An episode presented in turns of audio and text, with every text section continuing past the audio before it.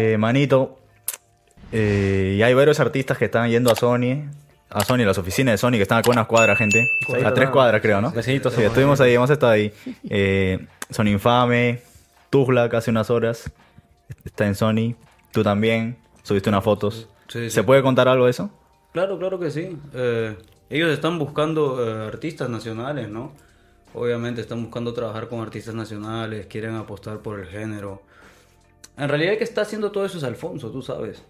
O sea, Alfonso Sí, no sigue, creo. haciendo- Ajá, Alfonso es el que está haciendo eso, que es el, el- el encargado de, de hacer el estudio de mercado. Y nada, eh, me, me coordinamos una reunión, como, como está haciendo con los artistas del género, ¿no? Que pero, ¿qué te digo? La- no, es, no es historia nueva que, que normalmente cuando tú haces algo con Sony eh, quieren poseer casi todo de ti, ¿no? Entonces, eh, yo desde, desde el día cero, desde el día cero, y cuando te hablo del día cero, te hablo de hace 10 años, 10 años, atrás, menos, sí. soy independiente. ¿Piensas seguir así también? ¿Qué? ¿Piensas seguir así? Sí, pienso seguir así. O sea, ya viste el contrato, todo y no te... Ah, eh, eh, hablamos. En verdad, yo te voy a ser sincero, mano, y no, te, voy- no voy a tener tapujos. Acepté hablar porque quería escuchar la propuesta. Claro. Pero yo ya tengo un contrato. Ah, ya te hizo. Ujú. O sea, ya está firmado.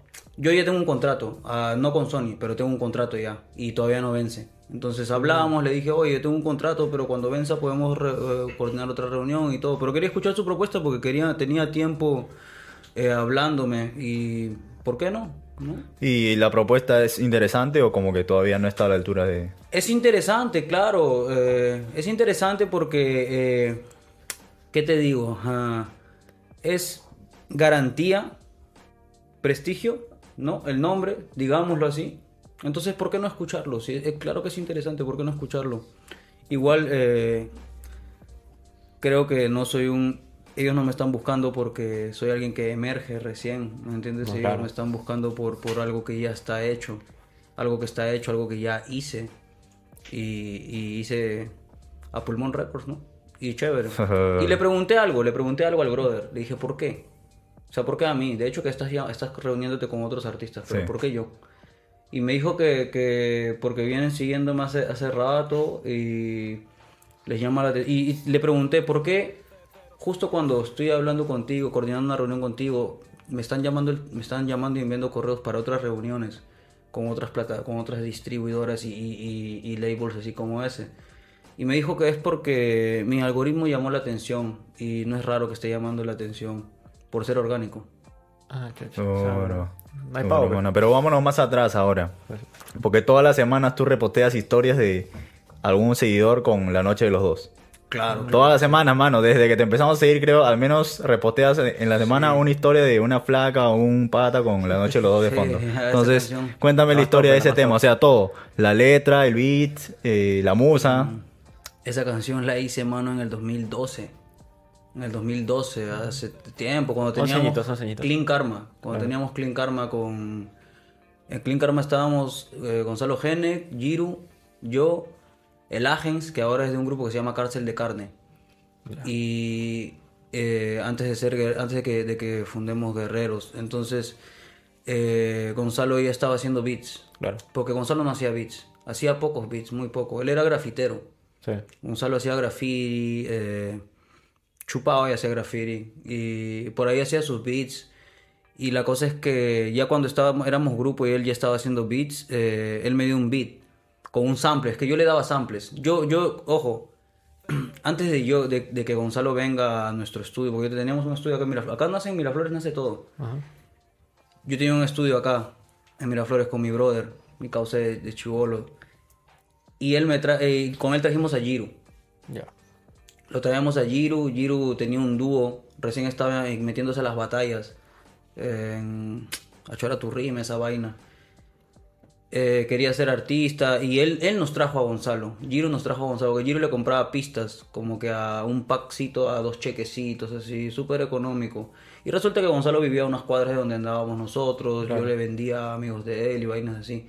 Entonces, eh, como que... Pero antes de todo esto, para que me entiendas a qué voy, antes de todo esto, yo venía de hacer beats con Norik. Con Norik. Claro, yo ya venía de trabajar en la chancadora.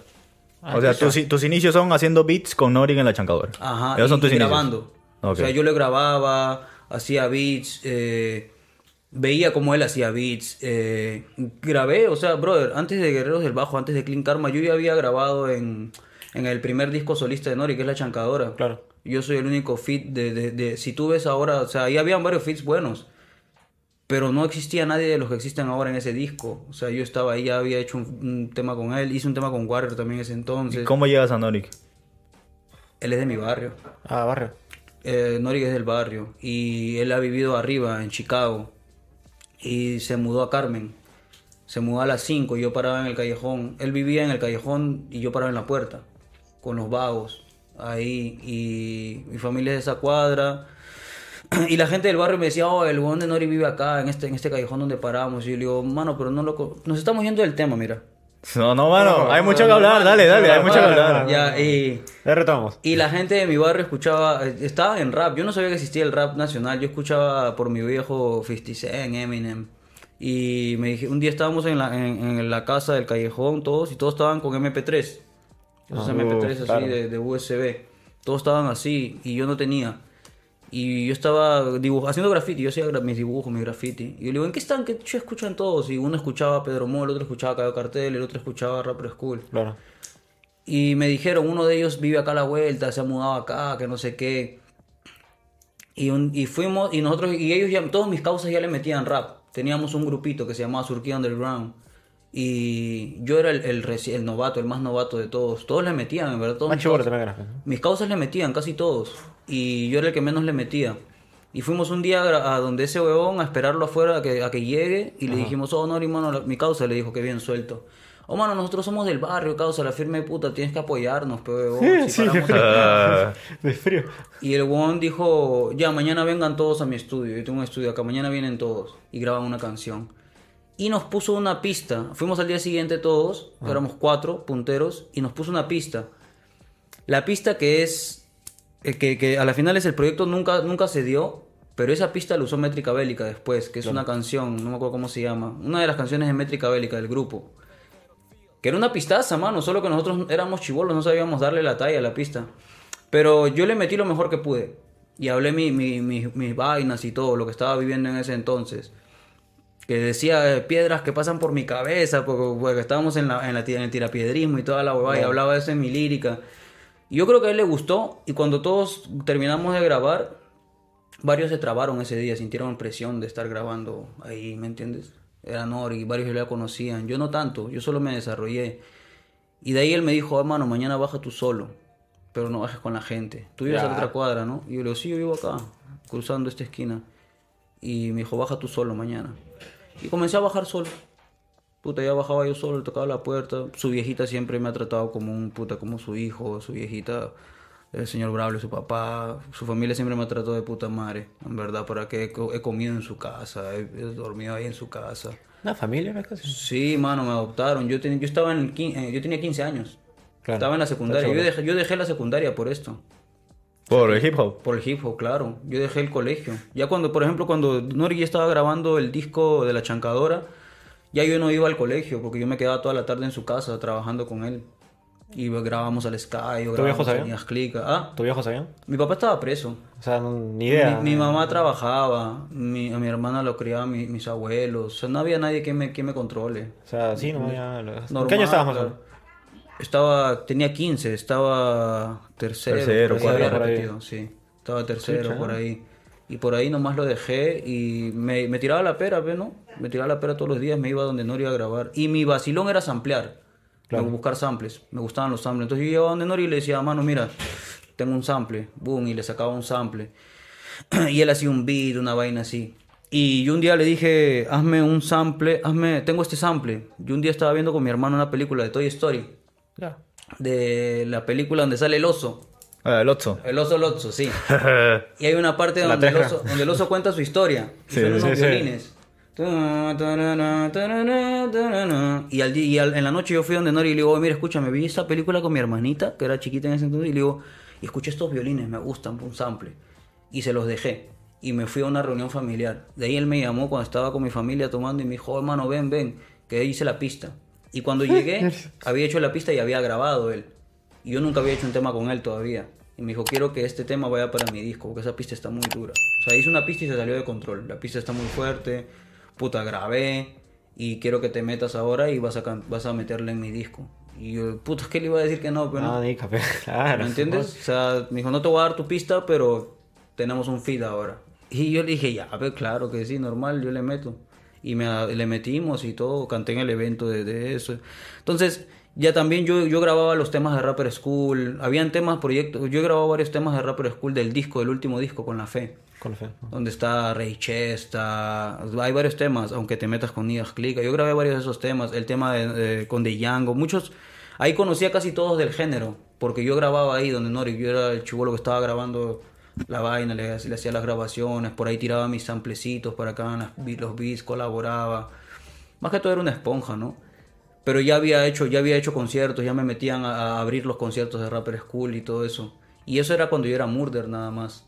Después, y después, ya un año después recién viene lo de Clean Karma. Y un año después viene, un, un año después viene Guerreros del Bajo recién. O sea, Norik es como tu mentor, tu maestro. Claro, es mi maestro. Rapper School son mis maestros. Street es mi maestro. Warrior es mi maestro. Norik es mi maestro. DJ Deportado es mi, es mi, mi- mi causa. Byron. Fue el, que- fue el que creyó en mí, Byron. O sea, Norik me, me apoyó y mucho, pero el que me dio eh, eh, espacio en los escenarios fue Byron, que era de SB Latin Music. ¿Y qué opinas de la lista de Rolling Stone que salió que lo pusieron... O sea, Rapper School y a Norik en- como mejores raperos? Se lo merecen, pe, mano. ¿Quién? Si no eran ellos, ¿quién? ¿Quién va a ser? Claro. O sea, ¿a quién podemos poner, me entiendes? ¿A quién que, que, que, que tenga todos esos requisitos para estar ahí? Mano, solamente ellos, en verdad, ¿me entiendes? No hay nadie más que ellos en este país, mano, en verdad. O sea, hay que ser realistas, ¿me entiendes? Se han jodido por esto y se, se, le da su respeto. Yo cuando era chivolo, mano, te puedo hablar cuando yo era chivolo. eh, y si yo estaba en los flyers abriendo a Rapper School, no existía nadie de los que existen ahora. Nadie, nadie. Te, digo, nadie. No había ni un solo artista que exista hoy en día en el género que haya, que en los flyers de ese entonces. Ni uno. ¿Me entiendes? Pero bravazo, o sea, pude, pude, gracias a ellos estuve ahí en la palestra de- del género ya desde ese entonces. Entonces ya para cuando, eh, para cuando somos Clean Karma y ya hacíamos beats también, yo hacía beats con Genek y yo le compartía todo lo que había aprendido con Nori. Y Genek estaba haciendo beats, no cantaba para nada. Genek ni, se, ni se imaginaba hacer, hacer rap. Cuatro puntos bits era ahí, ¿no? Éramos cuatro puntos beats, ajá. Y, y Genek como que hacía sus beats y yo le dije cuando lo conocí, mano, este, tienes este detalle en los beats, hay que mejorar esto y esto. Y como que comenzamos a chambear juntos para que se hagan mejores beats. Y él un día le dio un sample y él me hizo un beat que estaba bueno. Y yo grabé Noche de los Dos ahí. Y era un tema de Clean Karma, el coro. Era un tema con todos juntos. Y de ahí eh, el tema se fue al olvido, como muchos temas de Clean Karma. Y ya cuando estamos pensando abrir guerreros, de- crear guerreros del bajo, cuando yo y Gene estamos tramando todo eso, él me dice, oye, ¿recuerdas el tema este de, de, este, ¿por qué no lo haces? Y yo le dije, ¿en serio? Y me dijo, sí, hazlo, el coro era bueno, que no sé qué.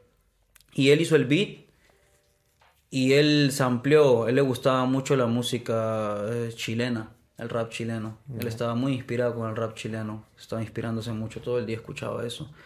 Y me dijo, quiero que lo hagamos así, como que este tipo de, este estilo de beat, así romántico, porque la pista era, la pista anterior era como que melancólica, bolero. Pues él me dijo, quiero que sea más guitarroso. O sea, lo cambió también. Claro, cambió. Ajá. Y grabé eh, Noche de los Dos. Pero Noche de los Dos yo lo grabo un día clave en mi vida. Eh, fue un día, un día, un día desastroso, mano. Noche de los Dos lo grabé un día. O sea, ya lo habíamos hablado y yo lo había estado escribiendo porque le tenía el, ver- el coro y un par- una parte del verso, pero el tema como tal lo grabé una noche que yo, yo estaba en mi barrio, había habido sangre y, y se habían matado unos muchachos, mis, mis amigos, y esa noche yo quería escaparme de esa huevada. Yo no quería estar en mi casa porque acababa de ver acababa de ver muerte. Claro. Entonces yo no quería estar en mi casa y lo llamé y le dijo, quiero, quiero, quiero grabar, le digo a Gonzalo. Y él tenía, teníamos el estudio, el estudio era de los dos. Ajá. Grabábamos en un estudio que las cosas eran de ambos. Entonces yo le digo, quiero grabar, mano. Y me dijo, ven, ven. Le digo, acaba de pasar algo, mano, y quiero grabar ahorita. Y en vez de grabar, porque en ese entonces yo no grababa sobre lo que vivía. Yo grababa de cosas totalmente distintas. Creas historias. Ajá, creaba historias o hablaba, me iba a otra parte de mi vida, como es la, eh, la relación con una flaca. No hablaba de lo que estaba pasando en mi barrio y lo que yo estaba viviendo, como ahora hacen o quisieran hacer, ¿me entiendes? Claro. Era muy, y eran temas muy delicados, no podía hablar de eso, imagínate. Y me fui y grabé Noche de los Dos. Y ese tema, ese tema, ya en ese entonces, en ese mismo año, en el 2013, agarró su millón de views. Ese mismo año. Claro, en ese mismo año agarró su primer millón de views en YouTube. Puta, para YouTube 2013 un millón. Ah, y ni qué decirte, 2014 con Guerreros del Bajo también agarramos millón de, tu- mi- millón de views en YouTube por canción, por ahí. O sea, no fue inspirado en una flaca en realidad, como En la realidad- gente podría creer. Fue inspirada en una flaca la primera versión, la segunda es como que ya más, más, más profesional. Yo sí, es que mano, yo puedo, yo, yo trato de ser, siempre he querido ser profesional, o sea, nunca he querido, eh, es que mano, hablar de mis cosas eh, para mí es bien, bien, bien peculiar. No, por ejemplo, eh, por ejemplo hay una historia de Norik, de una canción de Norik, de una agua que pasó en el barrio. Norik tiene historias de cosas que pasan en el barrio y él las ha cantado. Yo no puedo cantarlas. No, no, te va, no te personas- fluye. son- no, son personas que, que, que crecieron conmigo. Aco- eh, eh, conlleva muerte, conlleva presos, conlleva problemas. Norik es un tercero eh, y él, bravazo que él haya- lo haya plasmado, mano. Incluso la gente del barrio me decía, oye, puta, estos se mataron y tú nunca hablaste de eso en tus canciones. Y Norik sacó una canción que habla de cómo se mataron. Y yo, puta, bravazo, él lo hizo, ¿me entiendes? O sea, ¿crees que si hablas de eso, a ti por ser persona directa te generaría problemas? Claro, mano, claro. Yo no podía hacer una canción que hable de eso. Eso era mucho, mano. Yo, yo estaba metido, yo estaba bien metido en eso, mano. Es, es un problema de muerte, cosas así, ¿me entiendes? Ahora es muy normal. Ahora lo puedo hablar, mano. Ahora después de 10 años. Porque me vale verga, mano. El muerto está muerto O hace sea, 10 porque era, eran problemas de barras, ¿no? O- Sí, claro, de barra, era problemas de, de, de gente, de mi gente, ¿me entiendes? Nos estábamos matando entre nosotros. En mi barrio siempre se, la gente se ha matado entre ellos. Se han disp- y te hablo de muerte, mano, muerte. Y creo que tu nombre, yo había escuchado en, no sé si en un like hiciste o en un comentario, algún post, que tu nombre venía de que había un perro te había atacado, creo, una historia más o menos así. Claro, viene por ahí, viene por ahí, viene por ahí. En realidad, para los que no saben, mucha gente piensa que murder significa asesino. Pero murder, en, eh, murder es una palabra en inglés que no significa, el significado en español no es asesino. Eh, asesino en inglés es killer o killer, pero que es la jerga. Pero murder es homicidio. O sea, murder no es una persona, murder es la escena donde alguien ha muerto. Claro, claro. Y por ahí venía la ola, por ahí viene la ola de mi nombre. Y nunca me lo cambié. En verdad, cuando empecé en mi barrio, eh, me pusieron Murder, mi causa con, con el que empezamos, de Surquía Underground. Y era Lyrical Murder, el, el- el homicidio lirical. Después era MC Murder, eh, el MC homi- del homicidio, una o así. Y después dije a la mierda, Murder. Eso- Ajá, sí. Y yo ni siquiera, sab- eh, ni siquiera tenía tan en cuenta que, que yo iba a llegar a tener un nombre, ¿me entiendes? Simplemente dije, no quiero cambiarme el nombre, quiero ser Murder y me voy a quedar con este. Y me lo quedé. Y, y Noche de los Dos despegó, mano, en, esa, en ese entonces. Y hasta ahora, mano, hasta ahora. Ahorita, este, supongo que estamos 19. Para Halloween ya debe tener 7 millones. en sí, ajá. Bueno, y, y si te, te va bien con lo romántico, ¿por qué lo dejas en un momento? O sea, dice lo que está bien no se cambia, ¿no? En teoría, Sí, ¿por qué claro. dejarlo? Porque pasó el tiempo y ya podía hablar de las cosas que estaban pasando. Y quería hablarlas. Cuando vino el trap, el trap era el motivo perfecto para hablar de, de, de muerte, de droga. El trap es eso, ¿me entiendes? El trap es droga. Yo he vendido drogas desde chiquito. Eh, cuando Rapper School grababa, se metía en su vacilón, ¿me entiendes? Y yo, yo era el del vacilón, ¿me entiendes? Yo tenía 15 años y ya yo era el del vacilón. Y, y- mucho respeto para ellos, mano. Yo, yo creo que ellos son hombres maduros, al igual que yo todos hemos sido chivolos y nos hemos metido en nuestro vacilón, ¿no? Y yo era el del vacilón, ¿me entiendes? Hay un tema en el disco, en el disco La Chancadora que es de Nori con de Yango, que hablan de una agua así, que yo, yo meto mi voz ahí, que hablamos de sacar merc y toda la vaina.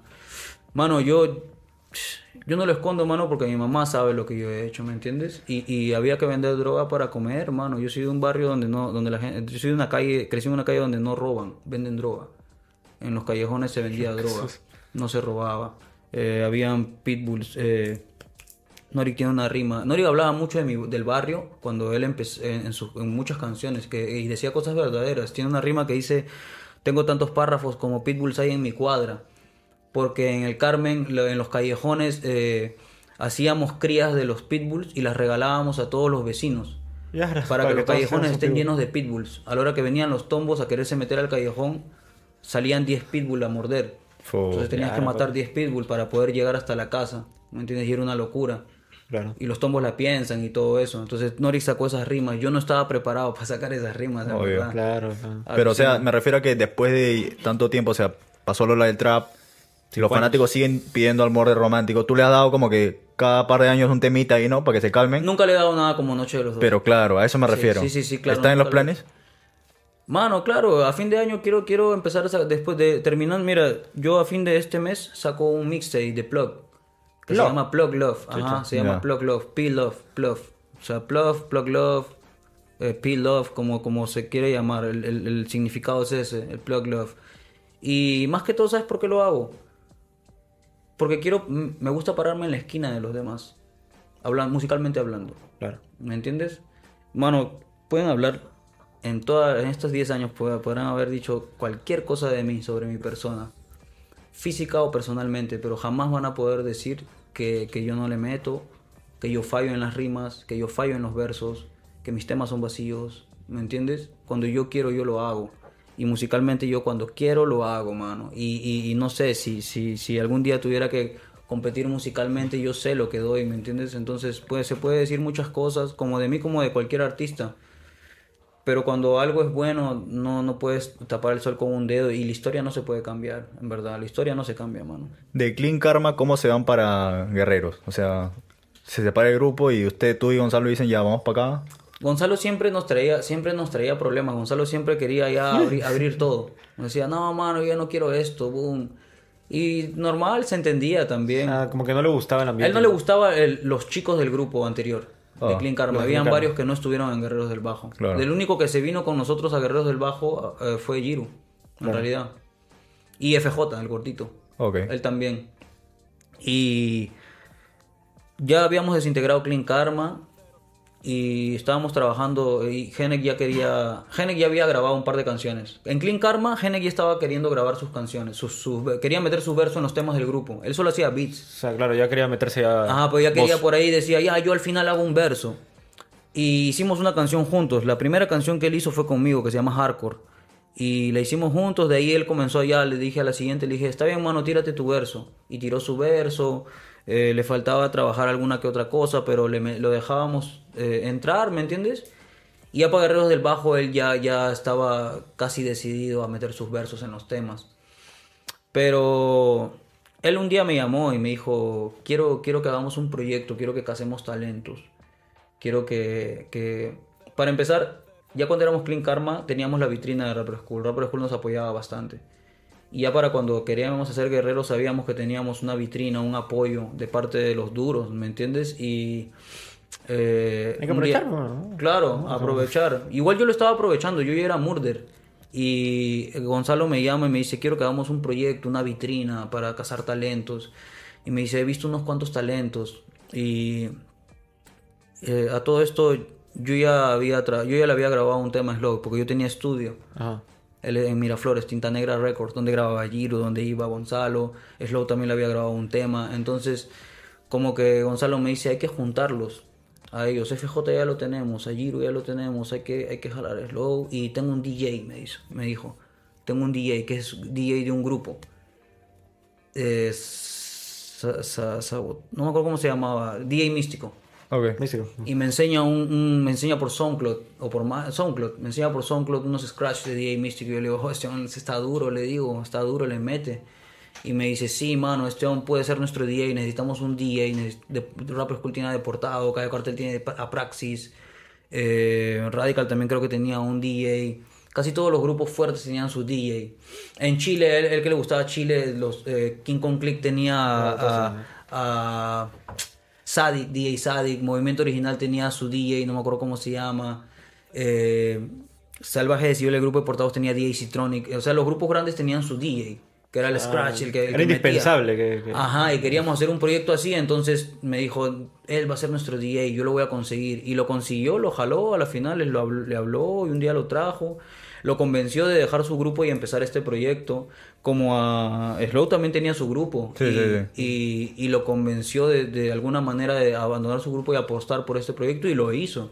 Giru tenía su grupo con un brother más que se llama Trovadores y lo convenció de abandonar ese proyecto y empezar este proyecto. Y todos decidieron empezar este proyecto. Entonces me dijo, me, me- me dijo, ya, ya tenemos a la gente. eh, vente porque necesitamos un nombre. Y fue y le dije, Guerreros del Bajo, le digo. Hay que llamarnos Guerreros del Bajo. O sea, el nombre lo sacaste tú. Claro, yo le puse el nombre. Ajá. O sea, él cuando quería el nombre me llamó. Me dijo, necesitamos el nombre. Yo le ponía nombre a las canciones. Y me dijo, necesitamos el nombre del proyecto. Y yo le digo, hay que llamarnos Guerreros del Bajo. Porque a él le gustaba que los bajos se sientan siempre en los beats. Siempre tum, tum, tum, tum, tum. Como en Call Me, como en varios temas del, del disco se sienten bastante los bajos. A él le gustaba poner los bajos. Y yo le digo, nosotros siempre estamos guerreando con tus bajos, le digo, o sea, le metemos al beat y lo que más suena en el beat es el bajo, le digo. Entonces lo que hacemos es, es, es guerrear en el, en el bajo del beat, entonces somos guerreros del bajo. Y también me considero un guerrero del bajo mundo, le digo. Ah, Entonces eh, tenemos una doble, una doble percepción para quien quiera preguntarnos algún día. Y me dijo, ¿en serio? Y yo le digo, sí, GDB. Y me dijo, suena bien, no suena mal. ¿Le gustó? Le, se lo dijimos a los demás y le gustó también. Mano, ¿sabes cómo yo llegué al grupo? En Facebook, cuando estaba en secundaria, hubo un tiempo en que las flacas empezaban a cambiar su foto de perfil y la- y ponían en la descripción, ando chino y no estoy en Hong Kong, y, Sí. y la música. Entonces yo un día googleo y sale Guerreros del Bajo y escucho el tema, y así los conocí. ¿Hay una anécdota así con ese tema? ¿Con esa barra sobre todo? Mm, esa barra es de mi verso. De Sí, mi verso en claro, claro. Sí. Hay una página en Facebook que tiene no sé cuántos miles de likes que se llama así.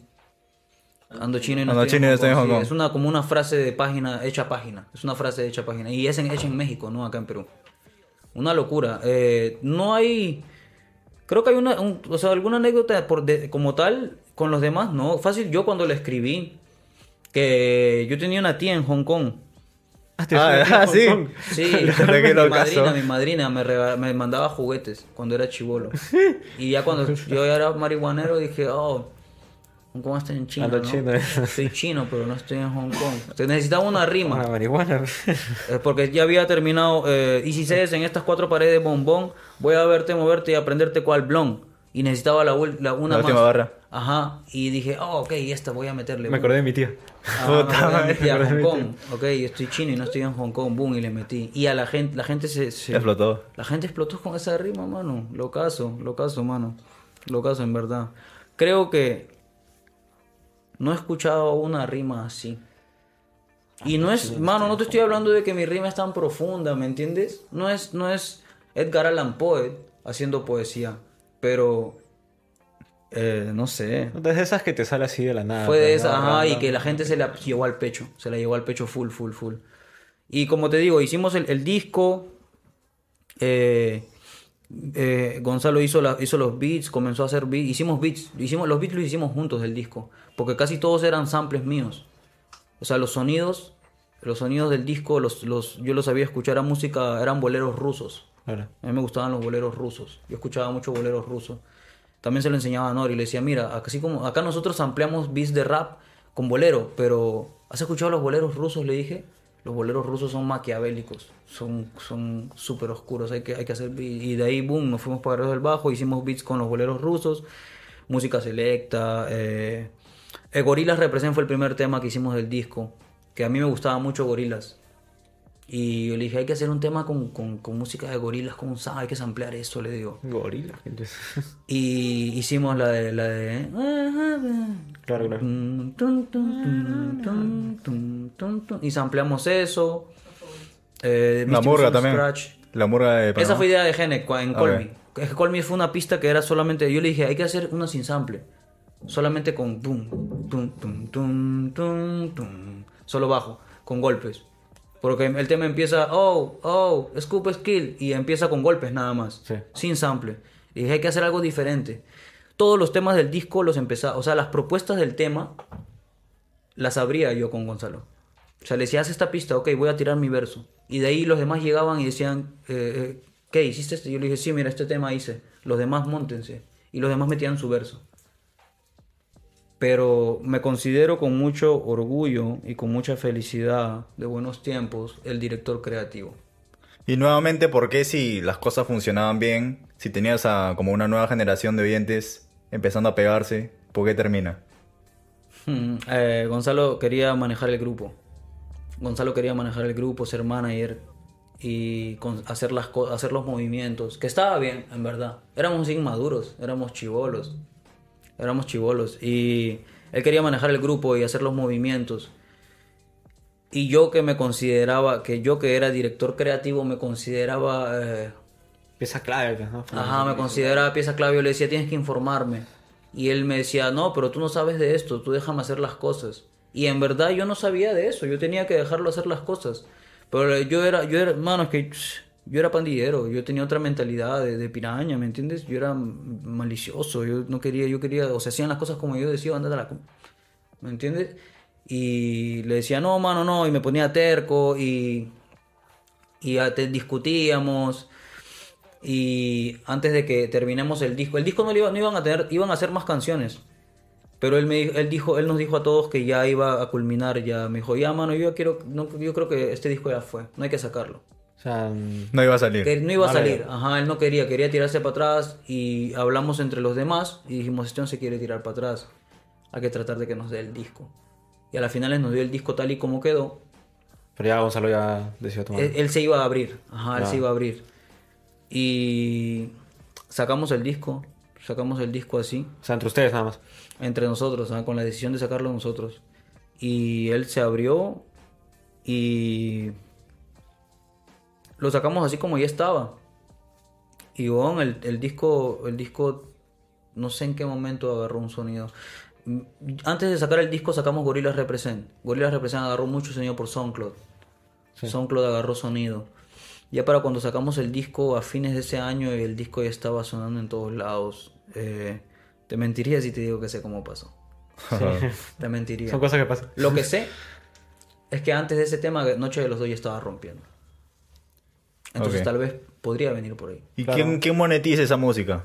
Hoy en día yo. Ah, Noche de los Dos. No, no, el disco de Guerreros. Eh, hay un tema, hay un tema muy, muy, muy especial, pero nadie, nadie estuvo interesado nunca. O sea, es que ¿sabes qué pasa? Yo siento que ellos quieren olvidar eso. ¿Te has dado cuenta que ninguno de ellos canta eso en vivo? Recién ahora Sí, lo han empezado a hacer. Sí, sí, sí. Porque son tantos, después de 10 años lo han querido hacer. Ellos no quieren, no quieren, eh, ¿cómo te lo puedo decir? No lo entiendo en verdad, pero ellos no quieren aceptar que fueron parte de esa historia, tal vez porque los une a mí. Oh. La historia los une a mí, ¿me entiendes? Ok. Entonces ellos no quieren eh, eh, llevarle al público esa parte de la historia. ¿Me entiendes? El único que le lleva a la gente es soy yo eso. Yo le llevo a la gente esa parte de la historia porque lo hago con orgullo, ¿me entiendes? Era música. Tal vez estoy harto de, de- de cantar esas canciones. Pero es lo que la gente le vuelve loca. ¿Y quién soy yo, mano? La gente es la que... Hay que dar lo que pide. La gente da los views. El público es el que da los views. Y sin views, ¿quién come? ¿Me entiendes? No, obviamente. Claro, mano. Mira, yo he visto un video cuando estaban de tour en el que eh, como que le manda fuego al freestyle, que dices que no es parte del- de la movida o Es que, que- no suma algo así. ¿Sigues pensando así? Claro, eh, yo pienso es- es- eso está. Es que en, en ese entonces pensaba. eh, era, era, le tenía más tirria porque el, el freestyle vino. eh, No, ni siquiera el freestyle, no era culpa del freestyle, mano. Todos los freestylers simplemente fueron parte del mercado. Sea, hablas de las batallas, ¿no? La culpa la tiene Red Bull. Red Bull. Red Bull tuvo la culpa. A Red Bull no le importa la música. ¿Qué le importa la música a Red Bull? ¿Cuándo has visto que Red Bull haga eventos de, de música realmente? Nunca, jamás. A Red Bull no le importa la música del Perú. A Red Bull solo le importa lucrar. Y eso fue lo que hizo, lucró. Eh, usando, eh, usando la música como entretenimiento. El freestyle, yo considero que el freestyle es entretenimiento. Y más las batallas de este país. Claro. En verdad yo no soy muy seguidor del freestyle, ¿ah? te soy sincero. Porque sé que eh, gana el que habla más cojudez. Yo te hablo, las batallas, el- la primera batalla de Red Bull en el 2006, donde estuvo Radical People, Pedro Mo, como batallando sí. con Cacique. Yo fui a esa batalla. Yo era chibolito. Y yo vi ese, eso era batalla. Ahí ganó, ahí ganó Rapper One. Sí. ¿Y sabes por qué ganó Rapper One? No por su lírica. Rapper One, o sea, que Rapper One, aparte de que Rapper One, la mente maestra, tenía las mejores rimas, les daba flow. Claro. ¿Cuándo en la Red Bull ha, ha- ha calificado los flow? Jamás. Solamente en ese año, creo yo. Y hoy en día es entretenimiento y gana el que más el que más hace reír a la gente, el que dice, el que, oh, el que hace que todos hagan eso. O sea, para O sea, sigues pensando eso. Yo sigo pensando eso un poco, sí. En verdad. Ahora, igual, felizmente tumbaron a la Red Bull, apareció God Level, ahora está FMS y ahora hay muchas plataformas más de freestyle. Pero han cambiado los tiempos, ahora ya no le quitan el pan a nadie. En su momento vinieron a tumbar, Red Bull quiso tumbar el género. Y ya lo- los eventos donde contrataban, a donde nos contrataban, tal vez querían contratarnos a nosotros y a Freestyler, y era una activación. Y ya, y comenzó a bajar eso, nos desintegramos y ya para el 2015 ya estaba, estaba muriendo casi todo. Y en el 2015 también venía la ola del trap, se veía venir, que vino después de dos años, ya 2017, 2017. ¿no entiendes? Y yo como desaparecí, yo soy un ser humano, tengo mi vida, desaparecí. Gonzalo no. Y esos sí. son los resultados. Gonzalo nunca desapareció. Claro, Gonzalo, claro. Gonzalo se dedicó a, a su vida musical. ¿Te arrepientes de haberte tomado una pausa en- con la música? No tendría, el- no tendría la, la- la- Dios no habría iluminado mi pensar. O sea, necesitas, pensaste que era necesario. Claro que sí. No, no pienso que era necesario, sé que fue necesario, porque no hay, no hay, no hay casualidad, todo es como Dios quiere, todo es como Te tomaste un par de años, creo, ¿no? O, o meses. 15, 16, 17, 18, 4 Cuatro años. Cuatro añitos. Incluso 5 hasta el 19. En el 19 recién comencé a dar Con manotazos constancia. ¿no? Ajá. Claro, claro. Y ya para el 20 sacamos Matapé. ¿Y qué hiciste esos cuatro años, aparte de... Vender droga, comer, darle de comer a mi familia, eh, estar en el barrio, querer ganar respeto en una esquina que, en la que todos te olvidan, en la que cada 10 años, 5 años aparece alguien nuevo. Eh, Nada relacionado a la música, no sé, producir para otra persona. Claro que no, claro que no. O sea, no hice- no hice- totalmente. Nada, la te- música. Me, me fui a mi totalmente. barrio. Yo sabía cómo hacer dinero. La música ya no me estaba dando dinero. y Yo sabía cómo hacer dinero. Tenía que pararme en la puerta nada más y atender a todos. Toda la noche, todo el día. Ir a otro distrito, dejar, comprar, vender, o sea, revender. de eso vivías, ¿no? Vivía de eso, claro. ¿Y qué te hizo volver a la música? Me hablas de Dios. No eres el primer rapero que habla de Dios. Luis Fay ha hablado de Dios acá. Y otros raperos más. Vale, o sea, pues, ¿qué pasó? Bravazo. ¿Cu- ¿Cuál fue el click? Dios puede, Dios puede aparecer en tu vida cuando eres chivolo, cuando eres viejo, quién sabe. Eh, ¿Cuál fue el clic? Eh, que me di cuenta que en la calle no había nada para mí, mano. O sea, eh, vendiendo droga iba a acabar igual que todos. O sea, todos. mm, Vengo de un círculo donde los pocos que sobrevivieron, de los de gente con la que yo me he criado, viven en un callejón que huele a mierda, mano. Yo crecí en ese callejón que olía a mierda también. Pero yo ya no vivo ahí. Yo, yo salí de ahí, ¿me entiendes? Y, como te digo, mi papá estuvo preso casi toda mi vida, mi madre es una mujer muy humilde que sacó adelante a, sus- a mis hermanos. A mí, yo nunca pedí nada, me fui a vivir solo desde chivolo. Eh, y qué te puedo decir, Eh, siempre quise luchar por lo mío y eh, he, he luchado, ¿me entiendes? La gente de mi barrio todos están presos, locos, tirados en el piso, O sea, muertos. te veías en ese camino y dijiste. Yo estaba "Hasta por acá". ahí, ajá, yo estaba por ahí. Yo estaba por ahí, estaba por, por irme para ese lado. Pero no, Dios tenía planes conmigo. Ahora, eh, a, mí me, a mí me entrenaron para ser lo que soy ahora. En verdad. Si yo siento que puedo tener un potencial superior o, o ponerme a nivel con cualquier artista de mi país, es porque a mí me entrenaron para ser lo que soy ahora. ¿Me explico? Eh, mi abuelo era músico. Ah. Cuando yo era niño, mi abuelo me hacía tocar instrumentos, me hacía escribir poesía, me hacía leer libros. Entonces, eh, me hacía hacer, pintar cuadros, tocar guitarra, cajón, piano. Me hacía escribir prosas, poemas. Eh, mi castigo era sacar un poema con tal palabra. Cuando tenía 5 o 6 años, eh, tenía que pintar cuadros, tenía que tocar instrumentos. Entonces, mm, y él murió, murió cuando yo era chivolo, cuando yo tenía 10 años creo yo que él me preparó para lo que yo iba a hacer. Él, quería, él, él sembró una semilla en mí que, que hoy en día ha florecido, ¿no? Como un talento y un potencial para hacer lo que hago. Entonces yo sé lo que doy, mano. Desde niño, man. Pero mi abuelo murió y ya no tenía quien, mi papá estaba preso, entonces no tenía una figura paterna, me fui a la calle, viví la calle, pen- pensé que, era, que podía ser pendejo, pensé que podía ser, ser eh, malhechor, toda esa tontería. Pero me di mi, me, me di, me desvié muchas veces, pero la vida me puso en el mismo punto donde vi que mi camino era este. Hoy en día yo me dedico 100% a esto, man. O sea, por mucho que tú te has querido desvivir, tu abuelito. Sí, ajá. por- Morder vive de la música hoy día. Sí, 100%. Ya tengo, tengo unos años. Tengo unos años eh, viviendo de esto. Eh, 100%, mano, en verdad. No hago nada más que esto. Solo me dedico a esto. No terminé el colegio, mano. Nunca fui a una universidad. O ¿me sea, tú fuiste directo. ¿Es esto? Nada. Ujú, ¿Es esto o nada? Duro, mano. Dime, ¿cómo inicia el beef con Gabriel Drago? Porque yo tenía entendido que antes de todo eran cercanos. Lo jalamos, lo ja- estuvo caminando con nosotros, claro. Eh, no te podría dar detalles, en verdad, porque eso es- no sé, en verdad, mano. Yo te podría hablar de mil artistas del género. Es que yo te voy a decir algo. Dime un artista que no esté ligado a mí en la historia del género. Difícil. Es difícil.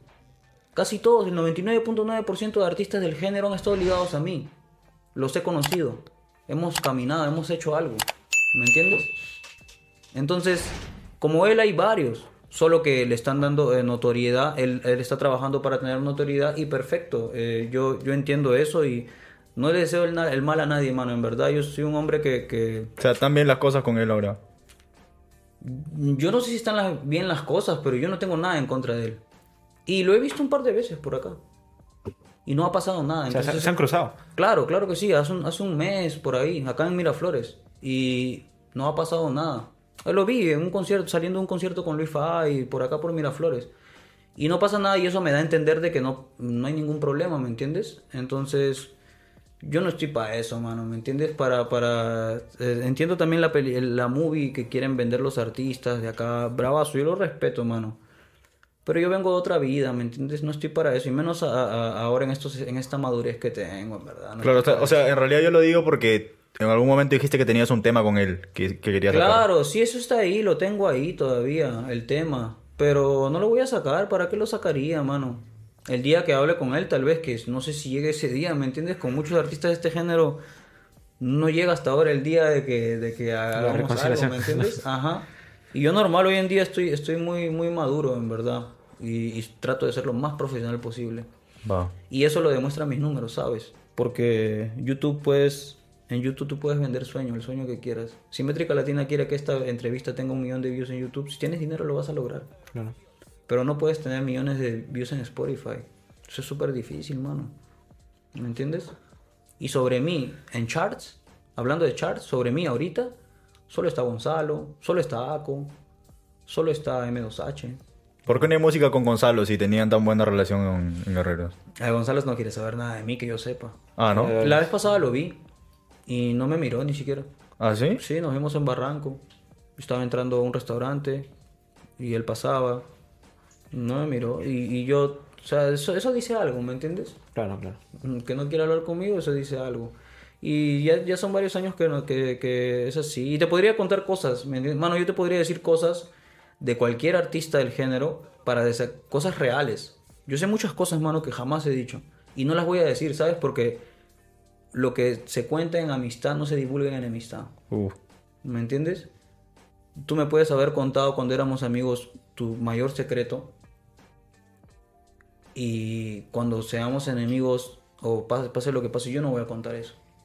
¿Me entiendes? Y te puedo, de la A a la Z en el género, te puedo decir una cosa que va a desmantelar la película de cada artista de este género. Pero ¿quién soy yo para desmantelarlo? La vida sola los desmantela. No necesito hacer eso, mano, en verdad, para nada. Te hablo Pero- en general, todos, no hay ni uno que se salve. Ni uno. O sea, todos tienen su película. Todos tienen a todos esconden algo, ¿me entiendes? Y yo no soy nadie, mano. Yo, yo respeto que cada uno josee como quiera, mano. La idea es alimentar a la familia, en verdad. Va. Y yo estoy haciendo lo mío, ¿me entiendes? Claro. Y los números lo están demostrando. Ahí están los charts. Y contento, gra- amén. ¿Cómo llega Rojas a, a tu, a tu carrera, a tu vida? Rojas ya estaba trabajando con la gente ya. Hasta que él me, él él, él me hablaba, me, me, me chequeaba el Instagram, trabajó con, con Drago. De ahí no sé qué pasó, me habló, yo le hablé. Y hablábamos nada más, en verdad. Él estaba trabajando con muchos artistas, en verdad. También trabajaba con el loco. O sea, con gente que, que, que yo no le llevaba bien. Y él tampoco sabía, en realidad. Creo que después se lo dijeron ellos mismos. Porque yo jamás le he dicho a él si él, si trabajas con él, no trabajas conmigo. Ah, Ok. chucha, vale. Y no solo con él, muchos productores de eventos, todo. Yo nunca le he dicho a un productor, de, a un organizador de eventos, si viene este artista, yo no estoy. Pero a mí me lo han hecho siempre. O sea, ¿tú crees que a Rojas sí le dijeron si chapeas No, con él me lo ha conmigo? dicho. Ah, directamente lo contado, claro, él me lo ha contado, él me ha dicho. Me dijeron que, puta, si trabajo contigo, yo no trabajo con ellos. Y Rojas en su momento decidió hacerlo. La primera vez que viene Rojas a Perú, lo recogí. Eh, él ya estaba acá en Miraflores ya. Y Jay Black me llamó, me dijo, Rojas está acá, eh, lo recogimos, nos conocimos. Hubo, eh, resulta que él tiene familia en Surquillo. Yo, eh, mis promoción de secundaria son sus primos. Ah, chucha. Mm, El mundo es chico. Y le dije, oh, tengo unos primos que cuando hicimos nuestra primera canción, sus primos me dijeron, oh, es, es- tú, tú, Cris- tú trabajas con Cristian, ¿no? Tienes música con Cristian. Y le digo, sí, me dice, ese es nuestro primo, que no sé qué. Y, oh, qué loco. Y le dije, oh, este, los hermanos eh, Cortés, Rojas Cortés son tu, son tu familia. Y me dijo, sí, que son mis primos, que no sé qué. Lo que es. y vaina así. Y ya hubo una cercanía, nos hicimos causas. Le presenté el 90% de, de Insei. Claro. Y ahora tiene Insei y bravazo, mano. Yo iba a hacer Insei con Ator. Eso te iba a preguntar, mano, pero... Yo y Ator íbamos a hacer Insei. O sea, el nombre. No, firmaron, ¿no? firma. Claro, íbamos a firmar, claro, Ok. íbamos a firmar. Y, o sea, se habló, ¿no? Y yo iba a firmar, claro. Yo iba a firmar con Ator. Ator nunca firmó. Y yo me pregunté, ¿por qué él no firma? Y le pregunté, y creo que él había estado metido en contratos antes con Mink y todo eso. Y le pregunté y le dije, oye, yo no quiero firmar si tú no firmas. ¿Por qué no firmas? Y me dijo, no, mano, que no me conviene, que no sé qué. Y dije, por algo él no quiere, entonces yo tampoco quiero. Y no lo hice, no firmé. Y tal vez me hubiese convenido, tal vez no, quién sabe. La realidad es la realidad y lo que está pasando está pasando. Y lo que no pasó, no pasó. No puedo poner suposiciones, ¿me entiendes? De que si firmaba podría pasar esto o el otro. Pero él ya venía con el convenio de- del inversionista de, Monumental para que invierta en Insei y ahora es Insei Monumental. Y, y crearon el, el sello y bravazo, mano, de puta madre que estén trabajando, ¿me entiendes? Eh, todos tienen que pagar su piso y a veces el piso que pagas es un contrato de, de años. Claro. Eh, entonces, no firmaste el contrato. No, no, no firmé el contrato. O sea, Aparte, tú- yo, yo estaba, yo estaba viendo otro contrato. También a la, a la Yo par. estaba viendo contratos. Estabas No, chequeando no, de, no, de, no de ese tipo de contrato. Hay contratos y contratos. Contrato de distribución, ¿te refieres? Ajá, yo estaba viendo emigrar mi distribuidora, estaba con esas cosas. Y se me hacía muy lejos también ir a firmar para, para Monumental y todo eso. Aparte vi que también había bastante gente y habíamos metido a casi toda la, lo que era la gente. Que yo, eso no es mi gente ahora, pero era la gente en su momento. Entonces dije, oh, ahí es, esa, es una banda. Yo creo que yo no, yo no quiero estar ahí. Prefiero seguir dándole a los proyectos. Y ya. Y le dieron, le dieron para adelante y, y chévere que estén avanzando, mano. Chévere que estén avanzando. Hay chavos para invertir, entonces bravazo. Cuando hay chavos En- chévere. En el Bicentenario. ¿qué- La, la colaboración, creo que es de los temas más escuchados del, del disco. Ah, no sabía eso. ah, Buena, buena. Sí. Eh, O sea, está Demonios, creo, y el de. Wow. En ese, uf, con Rojas han habido unas cosas, han pasado. Cuando yo le mandaba los versos, él me cortaba los versos. Él mandaba un verso largo y me lo cortaba a la mitad y hacía un coro con mi verso. Y cosas así, como Pistolón. En Claro. Pistolón yo tenía un verso. Más grande. Era un verso. Era un verso. Ok. a las finales me pusieron como un puente, como un puente. intro y un y un eh, eh, hago yo hago un intro y un mini verso. O sea, te mandan el track y tú más o menos agarras y dices, ok, yo No, voy a mí me mandan la pista. La pista. Y, y a lo mucho uno que ha grabado. Y yo tiro. Y ahí lo tiras. O sea, y tú dices, mano, este es mi verso. Ajá, sí, este es mi verso. Yo soy bien simple, o sea, a mí me mandan un, para colaborar un verso y yo hago un verso. Yo no meto un coro y tal, no meto de más. A mí me llaman y yo meto un verso nada más. Ya. Así, seco. Y le mandé y de ahí a cuando me mandaron pistolón para atrás, eh, lo escuché y me habían puesto al intro. Ator me dijo, oh, vas a hacer el intro. Y, y solo por eso dije, está bien. Porque me dijo, mano, vas a abrir el tema. Es mi tema y lo vas a abrir. Y yo le dije, está chévere, Es mi está tema. chévere. Ah. Está chévere, está chévere, respeto eso. Y ya, eh, el disco Bicentenario, eh, participé en varios temas, mano. Eh, por ejemplo, el tema con, con Ako y con, con Cali, creo que es tranquilo, que es un drill. Sí. Todos esos temas, todos esos versos, yo se los mandaba rápido. Boom, boom, me mandaba el- la pista y boom, yo le mandaba. Como siempre, mano, cada que a mí me llaman para colaborar, yo mando rápido. Cuando, cuando quiero hacerlo, mando rápido. Como Matapé también. Claro. Me mandaron Matapé la pista strong y boom, yo le mandé el verso. Yo no soy de que mando mi verso y te digo, espérate, te lo voy a mandar de nuevo porque quiero cambiar de verso, nada. Yo cuando escribo, yo sé lo que estoy escribiendo. Yo no te escribo un verso dos veces. Dos, no- dos veces yo no escribo un verso. Yo escribo un verso una vez y lo grabo una vez. ¿Me entiendes? Y ya ahí quedó para la posteridad. Si me equivoqué, chucha, mano, por algo, por O algo sea, te gusta que sea bien orgánico, pues. Sí, a mí me gusta que sea así, manos, en verdad. Lo, tengo mi método, tengo mi método. Y, y es mío. ¿Pero te gustó la versión final de Pistolón? Mm, ¿Qué te puedo decir? O sea, tu parte, ¿no? Mi parte, eh, chévere. En verdad creo que puso lo... En verdad yo también confiaba en, en el tino musical, en el criterio musical de, de, de Christian y, y yo creo que sí le metió la mejor parte de mi verso. Creo que lo, lo demás que sacó era, era, era basurita también tal vez, o no era tan bueno, ¿me entiendes? Entonces bravazo, mano. Chévere, chévere que puso lo más, lo más duro. Como en, en- en el tema con Ferry, eh, en, en el tema con Fuego, eh, en el Calentón. Y en ese, en ese disco, en verdad. Fue chévere, fue chévere. Yo sabía que, que iba a, a- que iba a estar el género ahí. Y dije, voy a, no me voy a forzar tanto, lo voy a hacer nada más. Yo no, no, no pienso en, wow, tengo que, tengo que, tengo que ser el mejor en esto, ni nada. Simplemente lo hago con ganas de... En el momento sí quiero hacerlo. Pero después cuando lo escucho digo, ya lo hice. No me puedo arrepentir de esto. Claro, o sea, quizás no ibas tanto con ganas de, de competir quizás con, con el resto. pues. En el momento que escribo yo quiero competir. O sea, ahí sí. Claro, cuando yo escribo yo, yo sé que tengo que ser el mejor. O sea, quieres romper... la- Ajá, yo quiero romper. Muchas canciones no han salido por eso. Ah, Muchas canciones no han salido por eso. Tengo un par de canciones por ahí que te podría decir con tal y tal, fulano y mengano, y que no las sacaron nunca porque está pesado. ¿Me entiendes? Y son sus canciones. Entonces nadie quiere invitar a alguien a que le pase el rolo en un tema. Chucha. Y ya. ¿Y con Matape que- la misma idea, o sea, el- del verso, o cambió algo? Eh, claro, cuando Matepe me, me, me Strong, me dijo, hablamos, le dije que ya, eh, me mandó el, el tema y boom, yo le mandé el verso también. En Matepe no cambiaron nada. Solo que los, los produ- siempre hay un problema con los con Rojas y con todos los que producen los temas donde yo colaboro. Que mi tiempo al rapear es, es bien peculiar. A veces yo mi tiempo lo hago a propósito muy acelerado, vaina así. O sea, el el te vas a destiempo, pues, ¿no? Así a propósito. Ajá, porque me voy muy rápido. Quiero, quiero, ajá, quiero tener un tiempo que los demás no tienen. Los demás se van en un tiempo, o el otro se va en doble tiempo, Ajá. pero yo estoy entre los dos. A veces le doy un tiempo y boom, entro con el doble tiempo. A veces puedo entrar con un triple tiempo. Claro. Y el productor cuando tiene mis voces, cuando le llegan mis voces a los productores, dicen, no, él lo hizo mal. Esto se tiene que mover así. Claro, o sea, ah, ya, te entendí. O sea, Y ya pasan problemas. Entonces yo ahí hablo y digo, oye, escúchame, no, así es era. así, es así. Ah, es así. Claro, o sea, se piensa que es cuestión de metrónomo y no. Sí, ajá. Y yo voy contra eso y, y así ha pasado. Pasó también con Matape en su, en su momento. Me mandaron la primera maqueta y estaba desfasado. Yo le dije, mano, movió mi voz. Yo lo hago así como lo hice. Y ya, y quedó así. y ya. Y, y ese tema los puso rápidos. Puso rápido al género. Los puso, ra- puso rápido al género. El género estaba, estaba lento. Puso rápido al género. Y no se repitió, pues, obviamente. Aquí tengo anotado una pregunta especial porque en solo, en tu tema del afro, yo había escuchado, o sea, sentía que lo había escuchado antes, mano. Y recién hace unos meses eh, me empecé a meter al afro, pero el que se hace en África.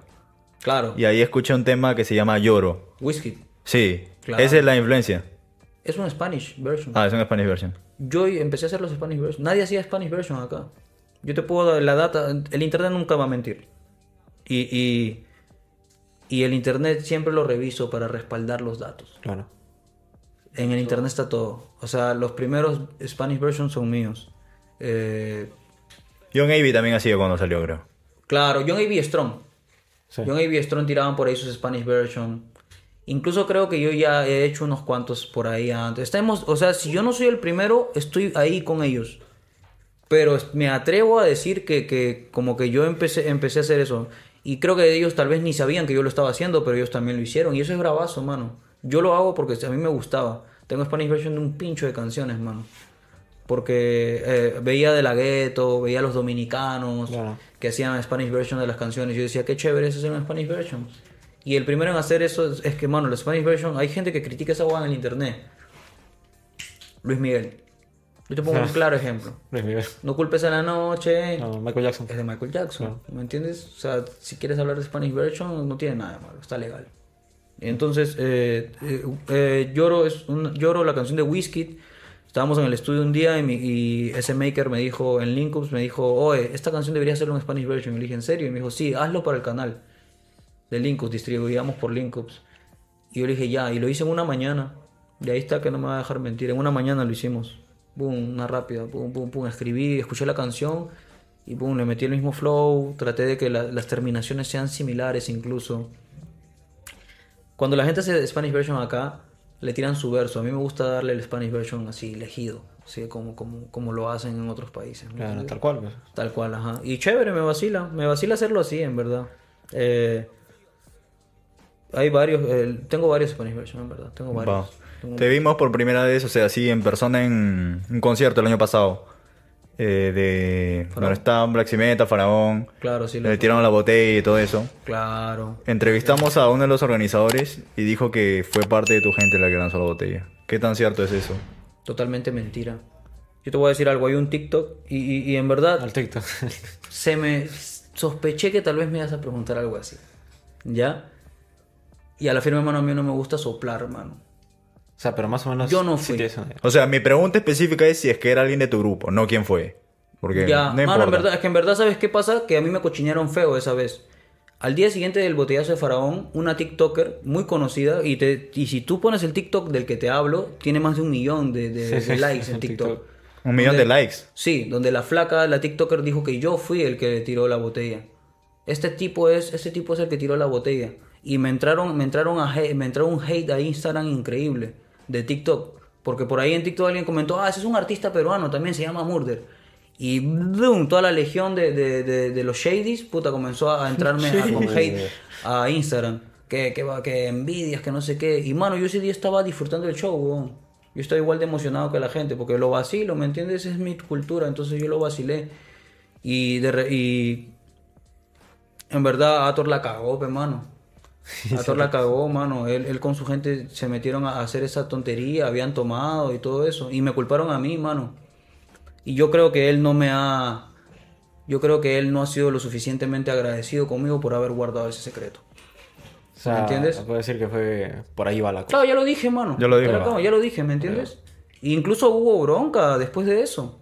Después- sea, ese se- se día en la noche hubo bronca, claro, la gente... Es, el, eh, hubo bronca, mano, y yo te puedo contar una cosita más, pero yo creo que no viene al caso ya. Claro. Pero contra mí nadie se fue. Ah, ¿Me ya. entiendes? Contra mí nadie se fue. Más que por internet, los, los, los, Obviamente, la, ¿no? la- Eso- la Legión Shady. Sí, dijeron eso. tiene- Y yo me quedé callado. Porque en algún momento, cuando pasó eso, yo dije, mierda. me Pero no te están- incomodó que te están tirando hate, mano. O sea, Claro. cuando no eres culpable es como Sí, que. y dije, qué mierda, o sea, puta, ¿yo por qué, weón? Y, puta, quise incluso salir a hablar, y dije, pero dije, este on, puta, este on, se- o sea, este on, puta, estamos, es, me dice que es mi causa y que estamos ahí para las que sea. Yo creo que, puta, le voy a guardar el secreto y no, no voy a hablar nada, voy a dejar que esto pase. Y eso hice, me quedé callado, no hablé nada. O sea, preferiste comerte todo, sí, todo el hate. y creo que él no, no ha sido lo suficientemente agradecido. O de repente él ni sabe que me estaban echando la culpa de lo que él hizo. Pero, eh, puta, dije, de repente él me lo agradece después y nunca me, me lo agradeció. No te dijo nada. Nunca me lo ha agradecido. Y yo siento eso. Claro. Se lo puedo decir cuando quiera. Y que no siento que él me haya agradecido. No solo eso, un par de cosas más también. Claro. No siento su agradecimiento. Como el 99.9% del género. ¿Me entiendes? Tiene sentido. Ahora que Eh, hablamos de TikTok, se te pegó un TikTok de, de la canción de Lollipop con Darel, que ahorita está Ah, de ya, moda. Sí, sí, sí, sí, sí, Lo hice por joder, lo hice por joder. Entonces ahí dice, no, pero se, Se pega igual. pero- Sí. Y ahí para nuestros seguidores en TikTok, como para darle más contenido, ¿cómo identificamos una bandida, mano? O sea, así en 60 segundos. ¿Cómo identificas una bandida? Sí, en 60 segundos.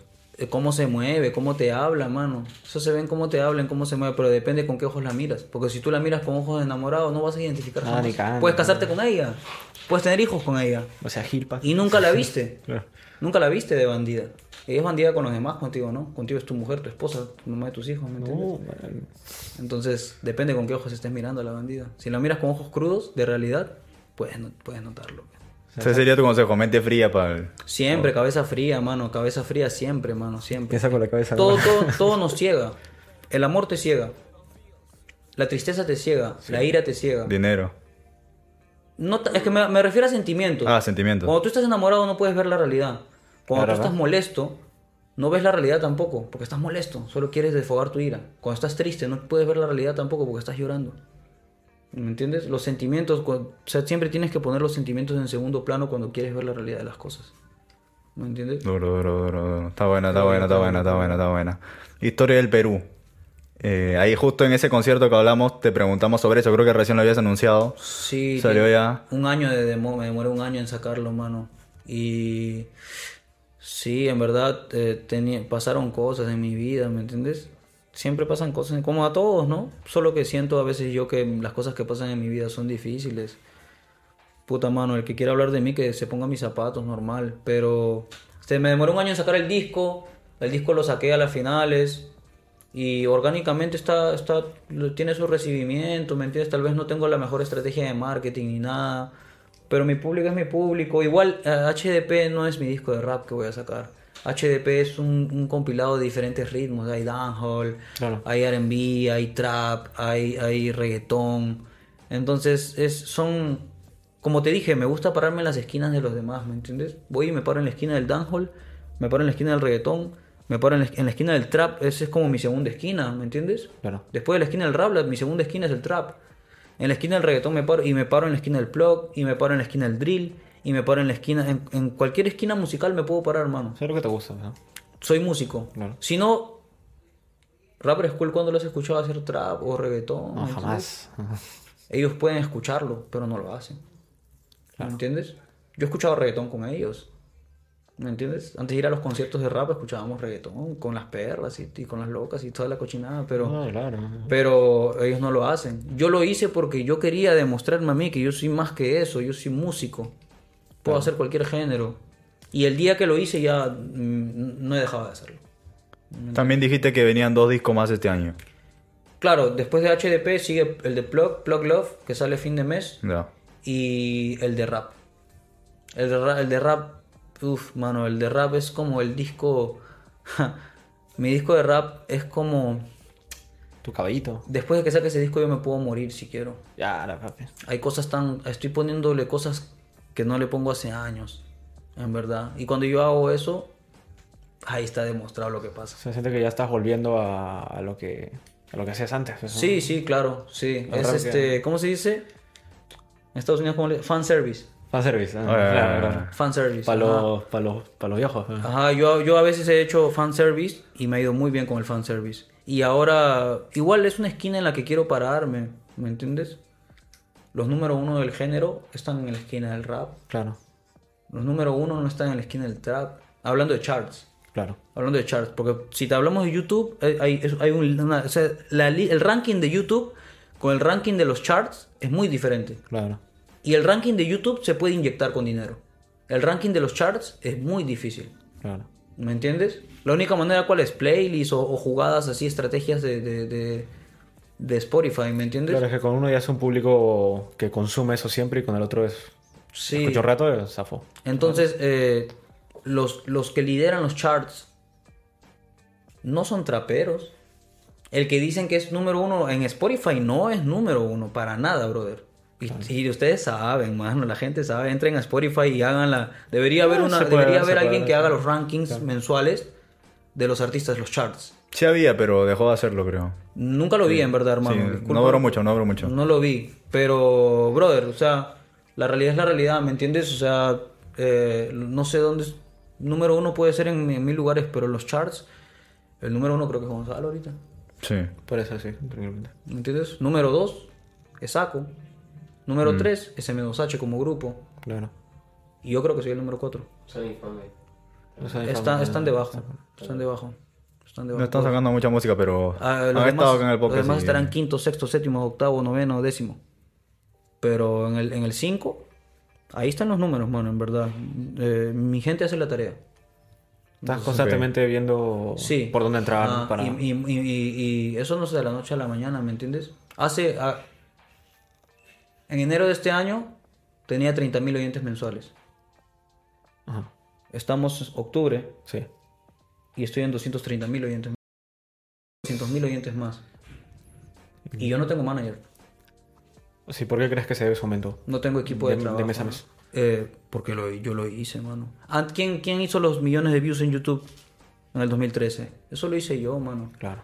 Entonces tengo un par de, hay un par de cositas que he hecho. O sea, que sé hacer. Estrategias, pues, ¿no? Ajá. Y la primera es hacer buena música.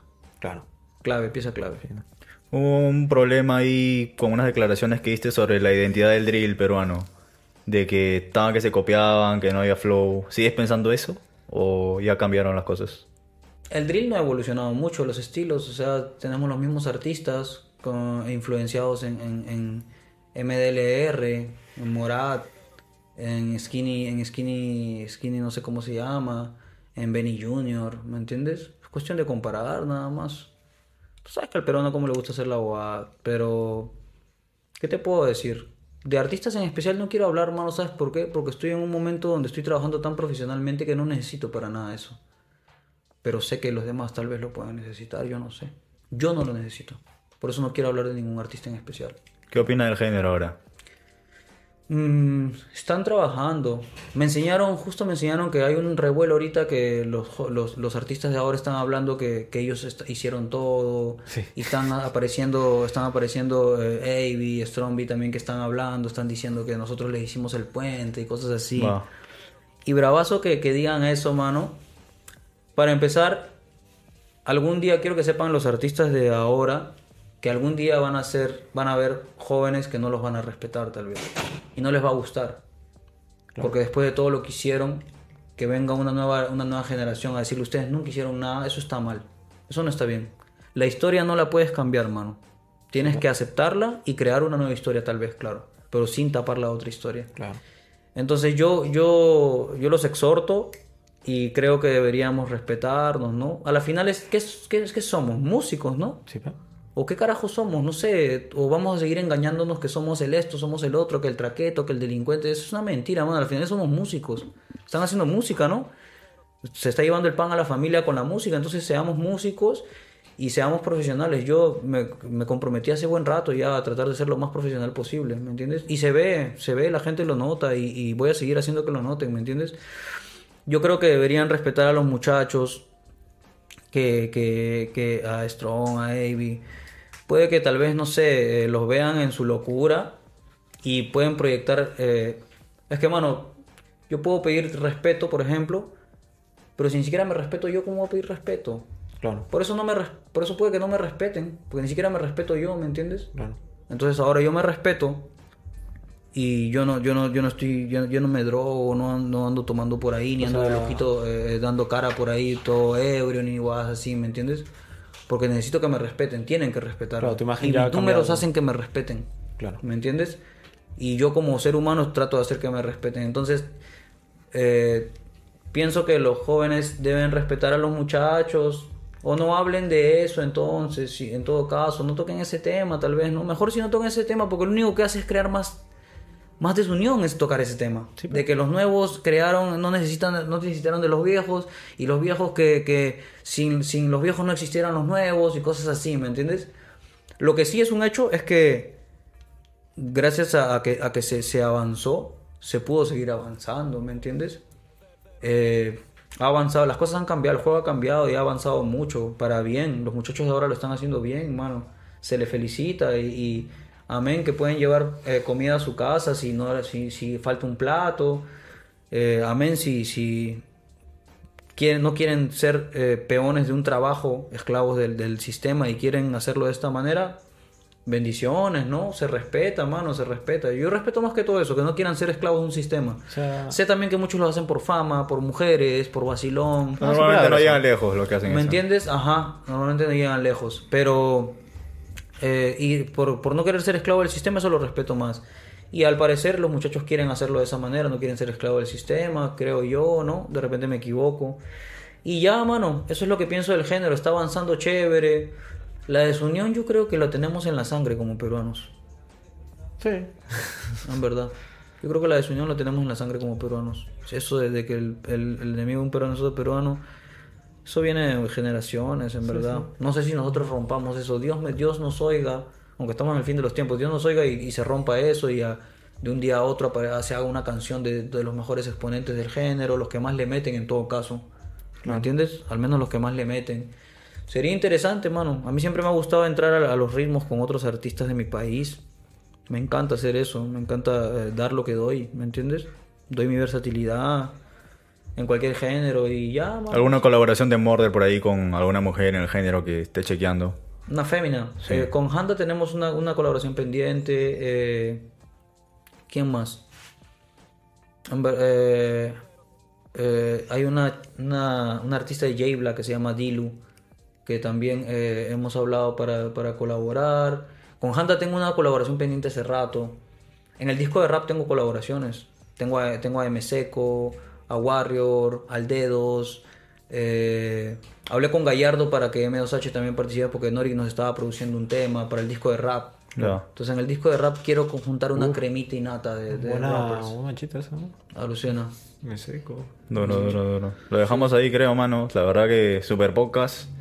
Eh, no, no, sí, pendiente para una segunda parte. Claro, claro que Eh. sí, claro que sí. Tal vez en la segunda parte les hable de todo el género.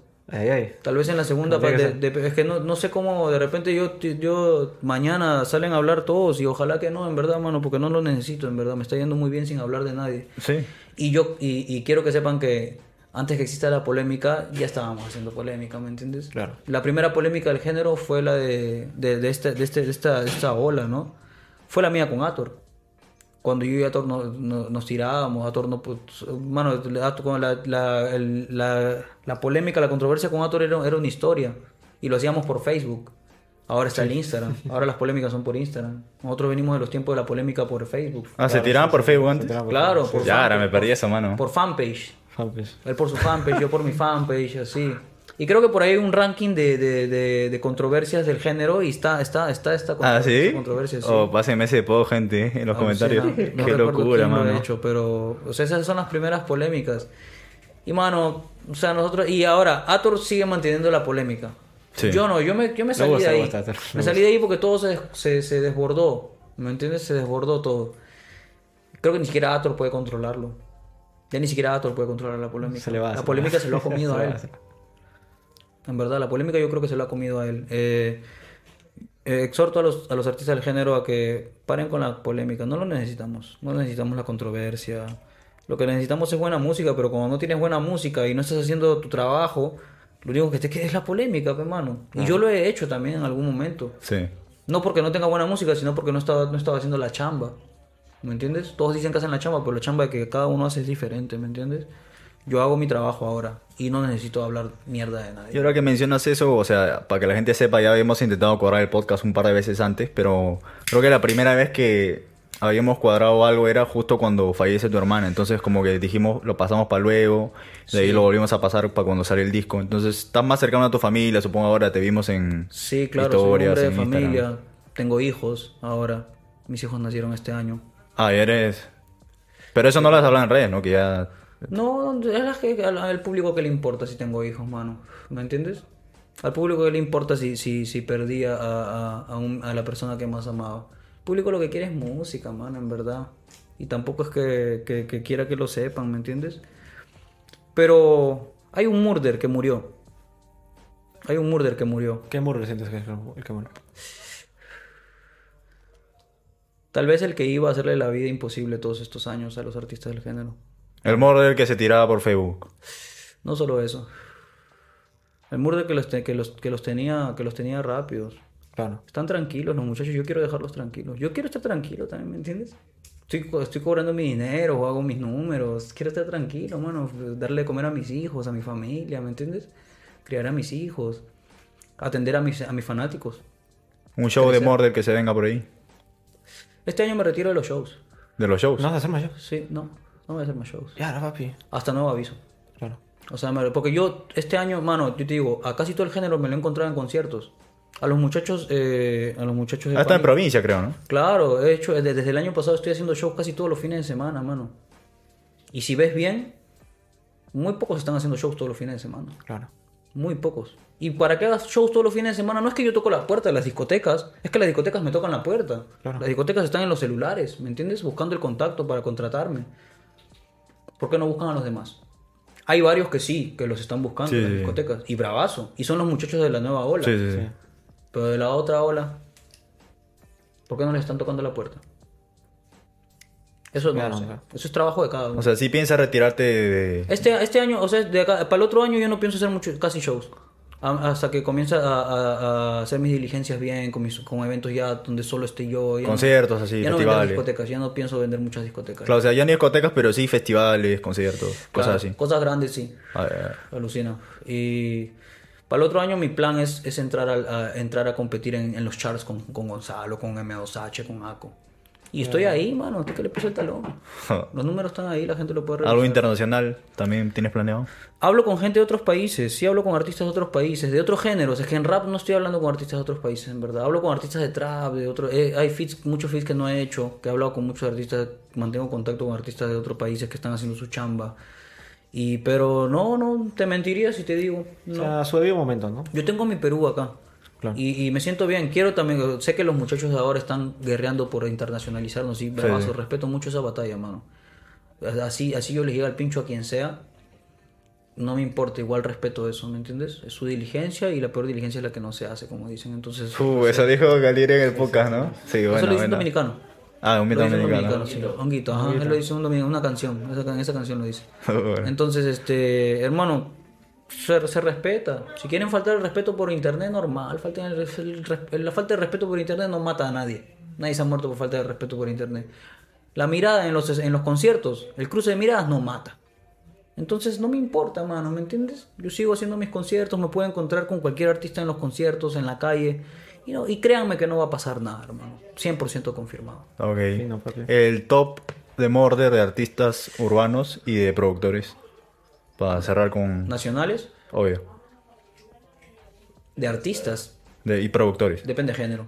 No, no, urbano, urbano. Urbano. Urbano, productores y artistas. Mm, O sea, primero artistas, luego productores. primero artistas. Sí.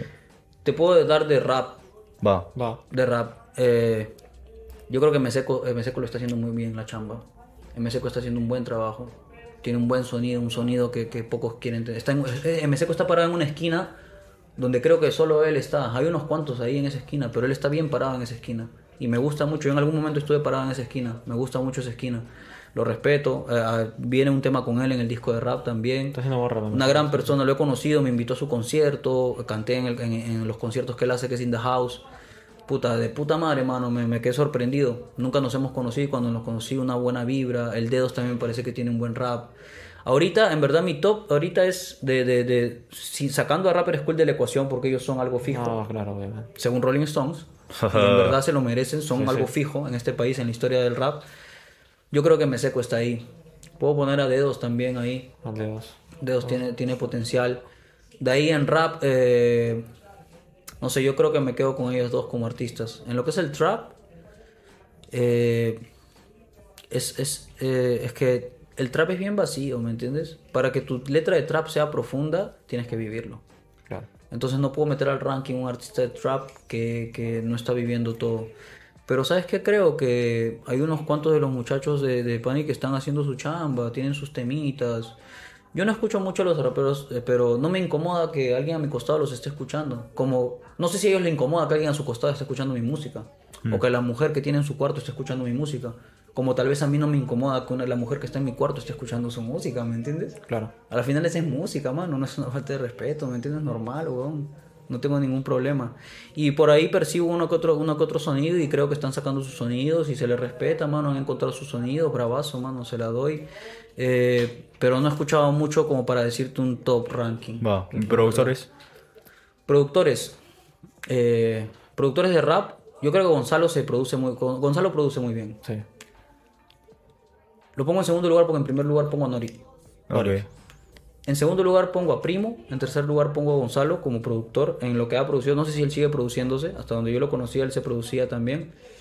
Eh, de ahí no sé, no sé qué más te podría decir, mano. te- te con No, tres. sigue siendo un top 3, De reggaetón, por ahí eh, hay, hay productores conocidos, no sé.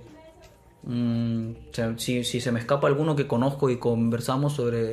eh, está La Rana, está Jay Lee, Claro. que son buenos en su chamba, son productores comerciales ya, ¿me entiendes? Y se, se respeta y hay muchos productores que se escapa de mi mente ahorita tal vez, ¿me entiendes? Te menciono a los que yo denoto, ¿me? Eh, rap esos tres. ¿Me Buen, buen, Y en rap sí te digo, o sea, las rimas que más me llegan, por ejemplo, Meseco tiene temas que tienen muy buenas rimas. Eh, en rap yo creo que en, el rap- en la esquina del rap romántico yo creo que Gonzalo tiene la volanta y está bien, se la, se la doy, ¿me entiendes? Y los números hablan, los números los respaldan. Está Aco también ahí, ¿me entiendes? Está M2H ahí también, en, el rap, en la esquina del rap romántico. Ese podría ser mi top tal vez de rap romántico, ¿me entiendes? Claro. Y según los charts, ese es el top también. ¿Me entiendes? De ahí no sé, mano. Bueno, machito. No, está bien, manito, lo dejamos ahí. eh, rumbo a los 10k, gente. Un saludo a los seguidores ahí que están activos con los Un dos saludo a todos los seguidores de Métrica Latina que están activos. Es la primera vez que estoy con ellos. Ahí. No las primeras que nos, que nos hemos visto, pero sí la primera vez que estoy acá hablando frente a sus cámaras. Sigan apoyando que ellos lo hacen por la cultura y yo respeto mucho eso. Y si hay alguien que ha querido ver crecer la cultura, he sido yo desde un comienzo del género y por eso estoy acá, porque esto lo hago por la cultura, hermano. Y tratando de mostrar lo más profesional posible, como los muchachos lo están haciendo en su, en su plataforma también, ¿no? Y nada, estamos activos y tal vez viene una segunda, una segunda, un segundo podcast con Métrica Ay, Latina. ay, ay. Con más fuego, gente. Nos vemos. Fuego. Chao, gentita.